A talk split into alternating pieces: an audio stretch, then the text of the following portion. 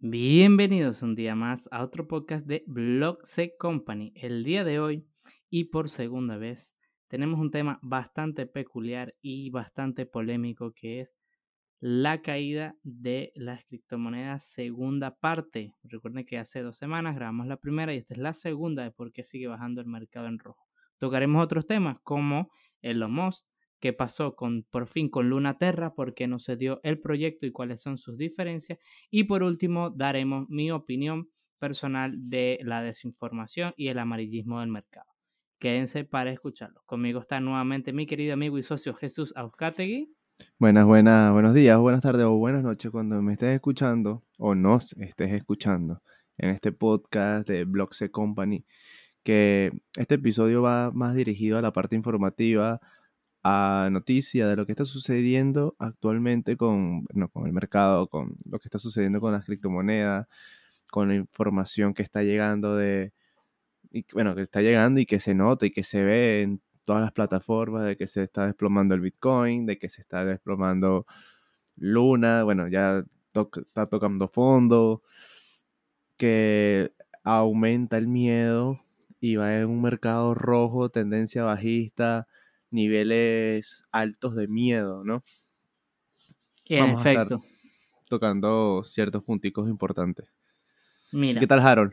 ¿Cómo te bueno, sientes? ¿Cómo te sientes con, la no. situación?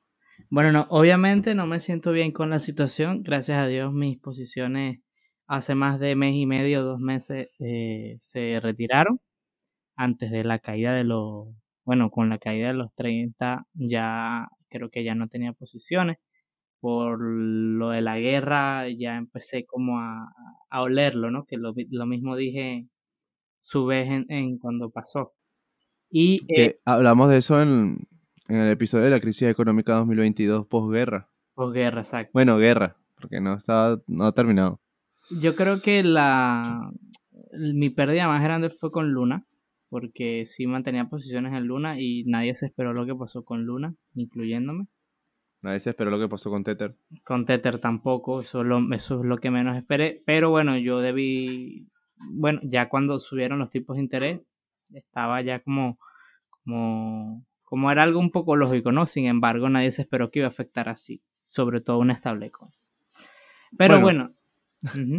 Podemos comenzar entonces hablando con Luna 2.0. Luna 2.0. Bueno, ¿qué fue lo que pasó? Eh, ¿Cómo se llama el dueño Jesús de Luna? Tú me Uf, dijiste. Do, Do Won. Puede Don. ser. eh, Voy a sé. buscar otra vez porque la verdad es que siempre se olvida el nombre. Yo no soy bueno para los nombres y menos para los nombres coreanos.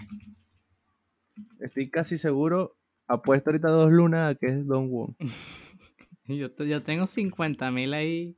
Te puedo dar cuantas tú quieras.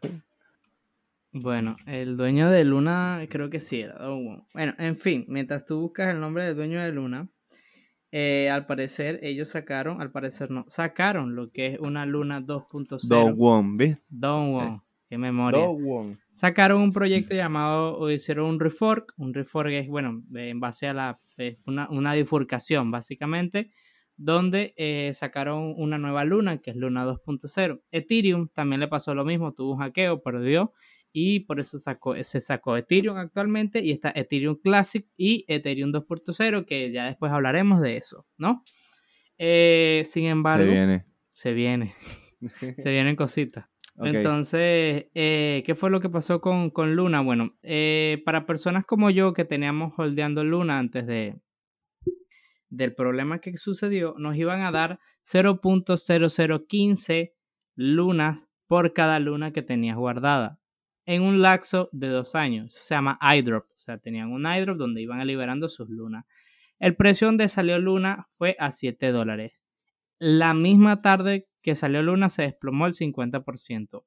Y actualmente Luna eh, tiene un precio de 2,- 2,59, o sea, 3, 3 dólares. O sea, se quedó O sea, a menos. eh, se quedó. Claro, eso yo me refiero a la Luna 2.0. A la Luna, eh, Luna Classic, que es como ahora se le llama al token al- actualmente. Tiene un precio de 0.5959. O sea, Ok, no existe. perdió. O sea, Exacto, está en su el valor. suelo. está en el suelo. O sea, ya nadie usa Luna Classic. Y el precio de la Luna nueva, ¿ok? Eh, es de, es de 2,59 Dólares. dólares. Bueno. ¿Ok? Bueno, Entonces, o sea, eso fue lo que pasó, no funcionó bien, la gente no estuvo contenta con los resultados del Hydro, porque imagínate, yo tengo, yo tenía 50 millones de luna y si me dan el 0.0 0.015 por cada una de ellas, en dos años voy a tener 50, 30 lunas de aquí a dos años. o sea, para fomentar la retención de clientes, básicamente te estaban obligando a holdear la- la- el token. Me están obligando a holdear el token Classic, que es Luna Classic, para que ellos me van a entregar un porcentaje equivalente a, la luna actual.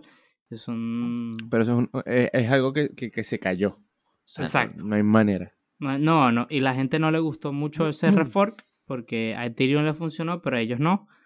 Los tiempos han cambiado, la gente está un poquito más informada, un poquito porque un poquito más informada y eh, el hombre Por- también tiene lo que es eh, eh, problemas de legalidad. Actualmente se le está acusando de lavado de dinero, entonces hay cositas ahí Bueno, fuertes con ese tema de, de Luna. ahora que nombras lo de lavado de dinero, eso ahora creo que es un punto, un punto importante en el tema del, del decline, de, del deslave de, de las criptomonedas.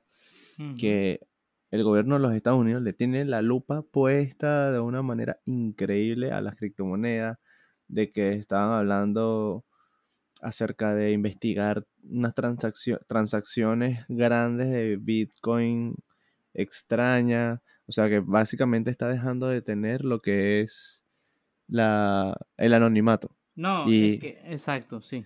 Está, están haciéndole la guerra al anonimato de transacciones.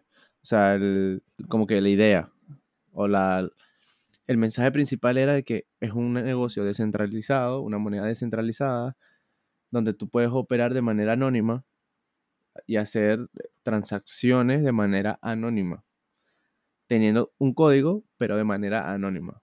Exacto, sí. Entonces, Pero Bitcoin se puede rastrear de qué billetera hasta qué billetera se envió y en qué época. Exacto. O sea, la blockchain está toda la información, solo que decir ahí como por código, ¿no?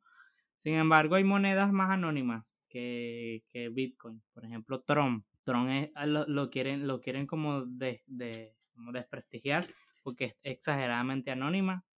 ¿Ok? No tiene un seguimiento como tal. Y, la gente está por allí haciendo y deshaciendo, ¿no? Que toda la vida se ha sido, porque antes de que Bitcoin sonara en la web normal, ya se transeaba en la deep web con, con, con Bitcoin. Claro, lo has, no- lo has mencionado varias veces en lo que van de los episodios de que Bitcoin en la Deep Web tenía un cierto peso, se puede decir. Sí, tenía, tiene un peso. De hecho, se transeaba era con, con Bitcoin. Y tenían lo que era billetera semilla. Eh, con tu dirección de billetera semilla te llegaba y punto. Eh, había pocas casas de intercambio para ese entonces. Pero bueno, eso ya sería abundar en la historia de... Claro. Y bajo esa premisa de el dinero no rastreable, creo que lo he mencionado también en otro episodio, pero es importante traerlo porque tiene mucho que ver con lo que está sucediendo ahora, que por ejemplo hay países de la Unión Europea que ya han dicho que no van a colaborar con Bitcoin, que no va a ser legal hacer transacciones o que no lo quieren legalizar dentro del país porque se puede utilizar el dinero de forma eh, para, o sea, de forma negativa. ¿En qué sentido? De que se puede utilizar para extorsiones, lavado de dinero, eh, transacciones ilegales de compra y venta de artilugios ilegales.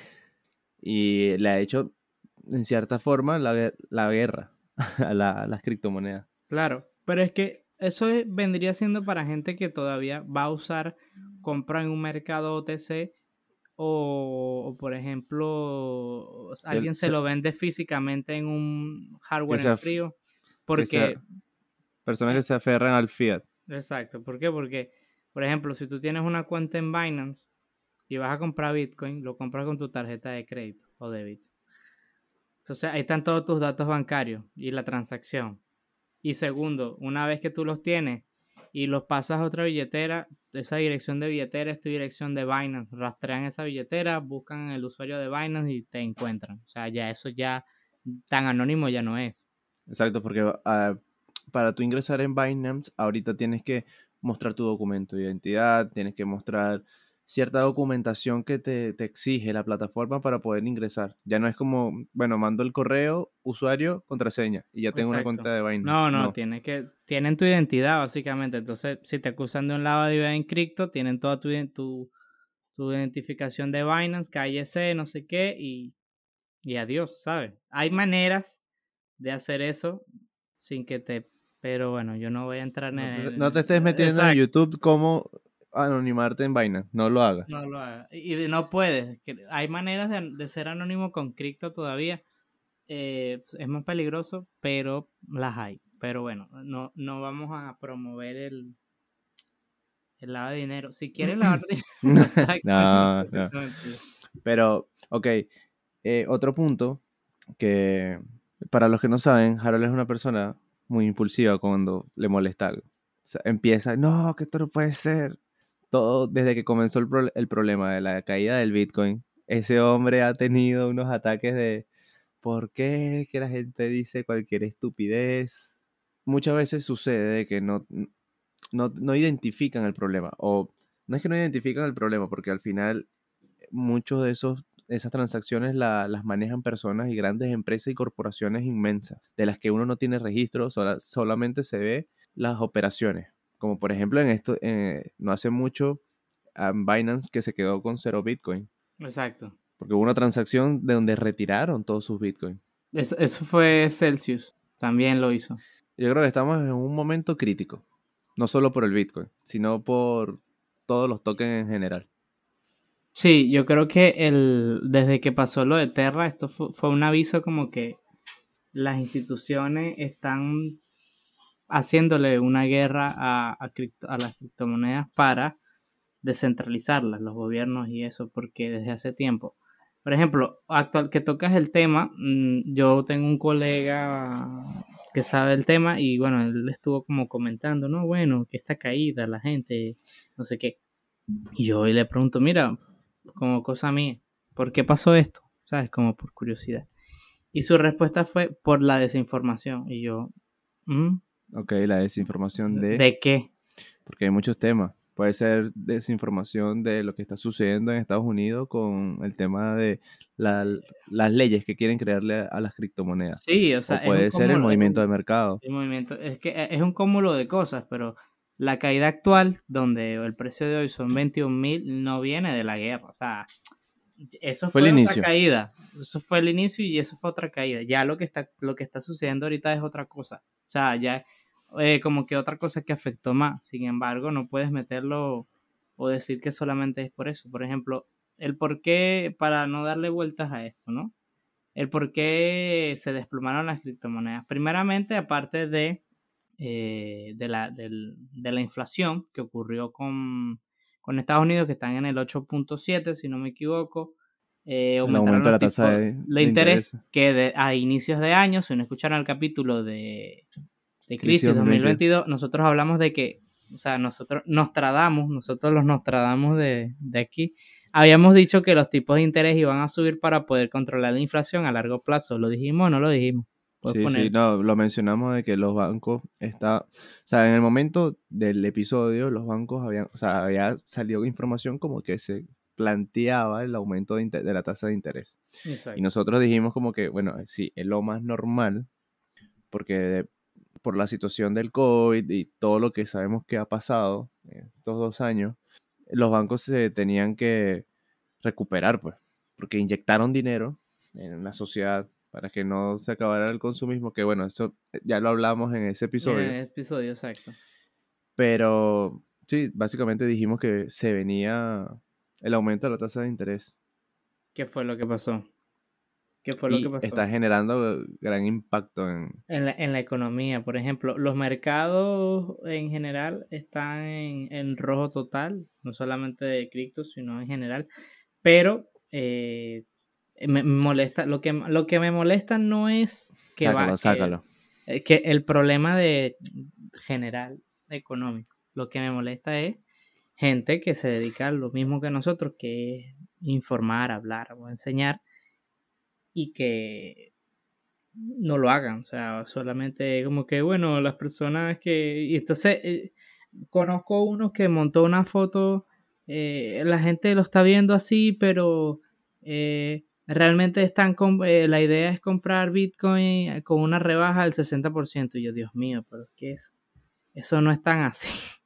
Eso no es así. Porque si es así, yo estoy comprando Terra a la a precio. Al menos 2000%. Wow, soy, un, soy el inversor más arrecho del mundo, pero realmente es que ya no sirve Terra. Bueno, pero también hay que tener en cuenta y ver otro ángulo, que muchas personas tienen maneras de operar diferentes. Hay personas que compraron Bitcoin cuando llegó a 60 mil porque las predicciones eran de que a finales del año pasado llegara a 100 mil. Pero no, no iba a llegar. Yo, bueno, creo que no hay un podcast donde hable de eso. Pero, a lo que voy es... No iba a llegar a 100 mil de repente no. de repente para ti no. Es que a eso, eso me refiero. Claro, pero para tú saber si un activo, o sea, es matemática, yo no soy buena en matemáticas, pero a ver, mira, son 21 millones de unidades, las cuales hay 18 actualmente, de las cuales 2 millones se han perdido y cada una tiene un precio de 60 mil. ¿Ok? Entonces, para llegar a 100.000, básicamente tendría que ser un 40% más sobre su precio. Y para que eso pasara, tendría que aumentar 40% más su compra y 40% más su, eh, a ese precio de 60.000 que estaba inflado. ¿Me entiendes? Entonces, no había más instituciones, o sea, ya las instituciones habían comprado ya en 30 y comenzaron a, decir compren, compren, porque ya ellos ya habían comprado, la gente empezó a comprar y fue cuando se desplomó porque las instituciones vieron, mira, el precio de Bitcoin está muy alto, no lo vamos a comprar a más de 60, empezaron a vender las grandes ballenas e instituciones y adiós. Y, y, no había una aceptación como tal dentro del ecosistema como para decir que iba a llegar a 100 mil. Y, los expertos, entre comillas, que dijeron, no, va a llegar a 100 mil, no sacaron cuenta básica. O sea, es una cuenta tonta eso lo haces en dos minutos. La gente que sabe, pues. 18 por, 18, o sea, 18 por 60 es tanto, y si va a llegar a 100 mil es que la, la capitalización de mercado tiene que ser... capitalización. De mercado tiene que ser casi el doble de lo que estaba, y eso había tardado un año. Entonces, olvídense de Bitcoin. o sea, que tú decías que en dos meses no llegaba a 100 mil. No, llegaba a 100 mil. No llegaba. hubo gente que de repente compró en 60 mil. Y, y, ver que ahora el Bitcoin está en 21 mil, que iba, hoy justamente, antes de empezar a grabar, estaba mirando un video donde, no me acuerdo el, nombre del empresario, pero él era el ex, ex miembro de, una wallet, que anteriormente había acertado el 100% de las predicciones que dijo en cuanto al Bitcoin, que para, para esta en un mercado alcista. Ah, no, no, que, para este, para este, o sea, para esta fecha, para esta fecha iba a llegar el Bitcoin aproximadamente a 20 mil. Y bueno, ya vimos que está en 21 mil. Y sacó un comunicado donde él decía, no, un comunicado no, su opinión, simplemente su opinión, de que si el Bitcoin bajaba de los 20 mil, probablemente viéramos un, una ruptura en las, en las instituciones porque ya iban a tener pérdidas eh, muy grandes. Por ejemplo, ¿por qué? Porque probablemente todas esas instituciones compraron cuando estaban en 20.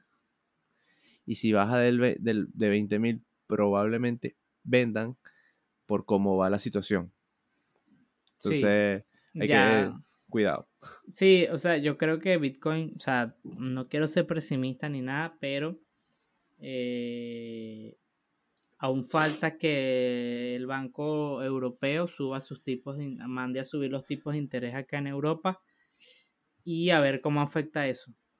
Y si eso llega a afectarlo también, Bitcoin va a bajar de 20 y llegará a 15, más o menos. Y ya no creo que baje más de 15. O sea, yo creo que el tope mínimo de, de compra exagerado, así que la gente va a estar desangrándose, va a ser Bitcoin en 15 mil. Y luego de eso, cuando los tipos de interés estén ya más actualizados, baje un poco las inflaciones, a, lo mejor a estas fechas del año que viene, eh, se bajará el cripto invierno, por así decirlo, y empezará a aumentar como loco, la gente empezará a comprar con loco y a lo mejor Bitcoin llegue a 70 mil, si llega a 70 Entonces, no es muy, yo creo que cuando el banco aquí, o sea, ojalá pudiésemos grabar este clip, y, pero cuando después de, de, que la Unión Europea diga cuánto va a subir las tasas de interés y veamos cómo afecta el precio, ahí es buen momento para comprar. Porque si no Esto no es una oferta de compra de inversión, solo es un consejo que yo veo. ¿Por qué? Porque e, es algo que me dijo, me dijo alguien, mira, está en 30, compro. Y le dije, no, hay que ver cómo reacciona el mercado, no compres en 30 porque puedes perder dinero. Dicho y hecho, ya está en 21. Y en 21 todavía no es buen momento para comprar porque falta que esa sola noticia pueda afectar mucho al mercado. Entonces, cuando esa noticia se dé, que será a finales de este mes, veremos cómo se comporta el mercado. Si vemos que no pasa nada, o que bueno, ya bajó lo que tenía que bajar de su mínimo histórico y la gente ve que Bitcoin está en 20 y comienza medio a subir hasta 30 otra vez, es buen momento de, de, de compra. Porque estamos en Bitcoin siempre ha tenido picos, o sea, estamos en una, la gente se, se desploma, nadie confía, la gente empieza a comprar, la gente que sabe empieza a comprar, que es una etapa acumulativa, luego viene una etapa de alza, una subida exagerada, la gente sobreprecio y vuelve, vuelve a caer, ¿no? Entonces, también es bueno esta caída, ¿por qué? Porque esto hace que mucha, pero mucha gente que, que oportunista eh, no, no, no quiera manipular más el mercado y se vaya. Entonces, esa es mi opinión. Bueno, ahora hablemos de algo positivo, porque ya me no, bueno, las ganas de no, comprar. No, no echamos el cuento de por qué pasó esto. Bueno, realmente hay tres motivos. El primero es Celsius, un banco de criptos que liquidó gran parte de sus criptomonedas de Bitcoin y no dejaba que los usuarios sacaran y empezaron a hacer un hilo de Twitter y eso se volvió una locura. Y 30 minutos duró. 30, exacto. Y el precio Pero 30 minutos de locura. De locura, eh, la gente está loca de verdad.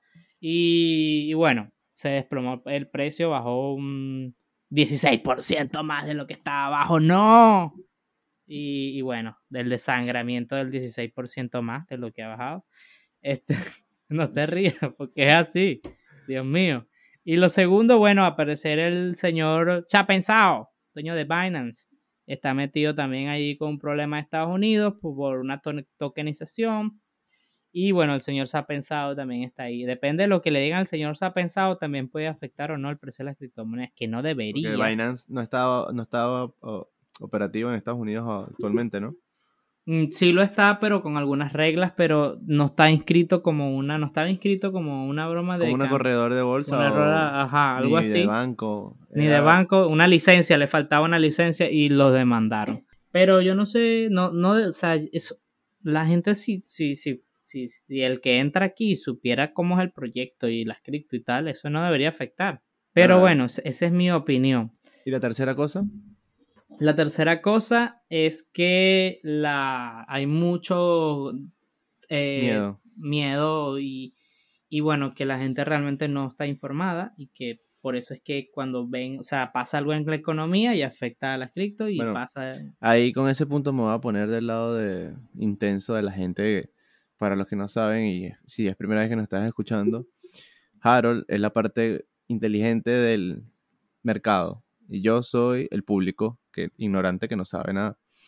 Entonces, si él dice eso, yo automáticamente pienso es claro porque yo tengo mi dinero y probablemente no sea una cantidad exuberante de dinero como puede tener eh, un socio de Chapensao, por ejemplo que tiene mucho dinero invertido y que de repente, o Warren Buffett, y puede decir, voy a meterle dos millones ahorita ya porque yo, lo veo como una buena eh, oportunidad. última hora, acabo de leer que el Banco Central Europeo ya anunció que aumentará la flexibilidad de la deuda sobre la compra durante el programa del PP. Es decir, hay buenas noticias con esto.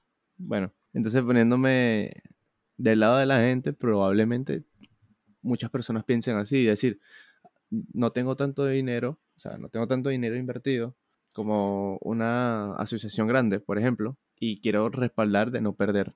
Y ahí nace el miedo que hay. O sea, yo lo, lo veo desde ese ángulo también. Ahora, otra cosa importante. ¿Qué pasó con Elon Musk? Con No sé. Papi Elon. Papi Elon. Eh, bueno, lo, lo- el tema de Elon Musk era sobre la conspiración de, de Twitter. de Twitter. Eso es lo que yo quería hablar. Que lo habían demandado. no, lo- o sea, lo trajimos a la- aquí a- al programa porque en los episodios anteriores dijimos de que iba a comprar Twitter y de que ya estaba listo, de que Elon Musk iba a abrir Twitter de, y le iba a poner de libre albedrío en la plataforma. Exacto. Pero casualmente hubo una pérdida de, de las acciones, un, un bajón de acciones de Twitter, eh, un desastre. Elon Musk que al final dijo que no iba a comprar la aplicación y bueno, fue demandado. Exacto, por básicamente por especular en el mercado. Que deberían demandarlo cada vez que lo haga. Porque él dijo, bueno, con las cripto lo puede hacer porque nadie los, los controla, pero él pensó que podía hacer lo mismo con una empresa como Twitter. O sea, no puedes meterte con Twitter, es una de las, es la tercera red social, Red social más fuerte ahorita. más fuerte ahorita y las grandes empresarios y todo el mundo, o sea, la gente seria usa Twitter. Yo no uso Eh, Twitter. Yo tampoco uso Twitter. Tengo Twitter, más no lo uso. No lo uso. O sea, yo lo uso Eh, para ver noticias de cripto, que son las que salen sí. más rápido. Yo, tengo mi usuario y que Piñacolada 35. Ujú, Yo soy que sí, God of War 23. Ah. Claro. Este, bueno, Ah, eh, que- Company tiene Twitter, por cierto. Pueden seguirnos Mm. como arroba Blockse Company en Twitter. otra, otra cosa que, te- que teníamos por ahí anexada. Tú estabas hablando sobre tu experiencia. Ah, estábamos hablando de la, de la fiebre de las altcoins la otra vez. De que había monedas y monedas y salían y se perdían y no sé qué, que en el 2017. Y tú estabas hablando de tu experiencia en tu época de trading. Ah, bueno, voy a dejar este, este cuento para Patreon. Nah. No, sí, estaba eh, relatando mi experiencia porque yo tuve una participación de formación de trading. Cuando estaba empezando el movimiento, o sea, no en el 2019, no en el 2009, sino el movimiento de hacerse mucho más público lo que es ahora. Yo estaba participando en eso, en una formación, me estaban instru- instruyendo, me estaban mostrando lo que era la criptomoneda, que era un trading, todo esto. Pues yo me acuerdo que habían tantas criptomonedas y entonces, claro, uno está iniciando, eres nuevo, eres un pichón y tú no te da miedo meterte con monedas exuberantemente grandes como en ese entonces era Ethereum, Bitcoin, eh, había Digibyte, ahora no me acuerdo de otras monedas, no me acuerdo de otras monedas, así que eran Te Bueno, estaba echando eso, un cuento entonces, del para ese cannabis, entonces eh, había tantas monedas nuevas, cannabis, no sé habían tantas monedas que salían de la noche a la mañana que fácilmente tú te podías desbancar con una de esas monedas. Porque, por ejemplo, había una moneda que a mí me dio mucha risa porque cuando yo estuve buscando monedas, refrescando el buscador de monedas nuevas, antes, o sea, no participaba en las ICO, sino que las agarraba una vez que salieran. Había una que se llamaba Cannabis Coin. Y, y esa moneda se movió muchísimo los la primera semana y de repente tú se quedó en stand-by. No aumentaba de volumen, no bajaba de precio, no subía, o sea, como que se desapareció todo, todo lo que había ahí. Y solo se movía un día a la semana en los fines de semana. Y lo que a mí me da risa es que, ¿qué sucedió con esa moneda? Nadie lo sabe. Si tenías dinero ahí, pues probablemente lo perdiste todo. ¿Será que todavía está en No sé, nunca la, nunca la he buscado. Pero bueno, eh, eso, eso esa, esa charla tuvo otra, otra intención en el momento, pero ahora no la recuerdo. Bueno, yo creo que esto ha sido todo el episodio de hoy de esta parte informativa de... El precio de Cannabis Coin es de 0.0. Claro, era que era súper barata porque es lo que te digo. ¿no? Mira, la- mira los movimientos, mira el volumen. O sea, era Ya, déjame- O sea, la última vez que se movió fue 20 en el por ahí. 2000. más o menos. Es 2000, que ajá, desapareció, desapareció. Sí, para nosotros que la, la- la veíamos muy constante porque de verdad que tuvo un- mucho ingreso para el momento de, de salida. Luego desapareció. Pero bueno, O sea, fue, fue una. O sea, fue Claro, esas quedan dos repuntes y se desaparecen. pam, pam, pam, y ya. Y exacto, te sales en alguno. Pero sí, en esa época era, era una locura. Pero ¿qué queremos hablar con esto? Que bueno, de que problemas como Terra ahora son más públicos y la gente habla más y se exvera más. Pero en esa época pasaba con 20 a la semana. Y sin rastreo. 20 Cristo, así. Pero bueno, sin rastreo, o sea, perdiste tu plata. Bueno, yo creo que hasta aquí llegó el episodio. Ahora sí, ya nos podemos ir a, a informarnos y a esperar qué sucede Sí, nos con, podemos ir. con el Banco Europeo. Exacto. Ya la semana que viene daremos otro reporte, ¿ok? A ver cómo se sigue comportando, cómo va esta noticia, esperemos que sea positiva, como les mencioné. Bueno, recuerden seguirnos en nuestras redes sociales como arroba blogsecompany, estamos en Instagram, estamos en. Twitter, estamos en Facebook y TikTok. Así que bueno, espero que les agrade. Eh, ya saben, si tienen, quieren alguna consulta, ¿Tienen alguna, alguna duda? Escríbanos por asesoría, Instagram, siempre eh, respondemos. Estamos, ah, ah, alguna- escríbanos por Instagram y nosotros siempre respondemos, arroba ¿ok? Y bueno, hoy, a partir de la semana que viene, arriba, eh, vamos a tener algunas cosas. Y bueno, espero que le estaremos anunciando por Instagram. Así que bueno, ¿tienes algo más que aportar, mi querido amigo Que Jesús? no se dejen llevar por todo lo que leen o escuchan. Investiguen, investiguen un poquito. Así mismo. Y bueno, ya saben, En este fue. Blogs Company y nos vemos en el siguiente. Hasta luego.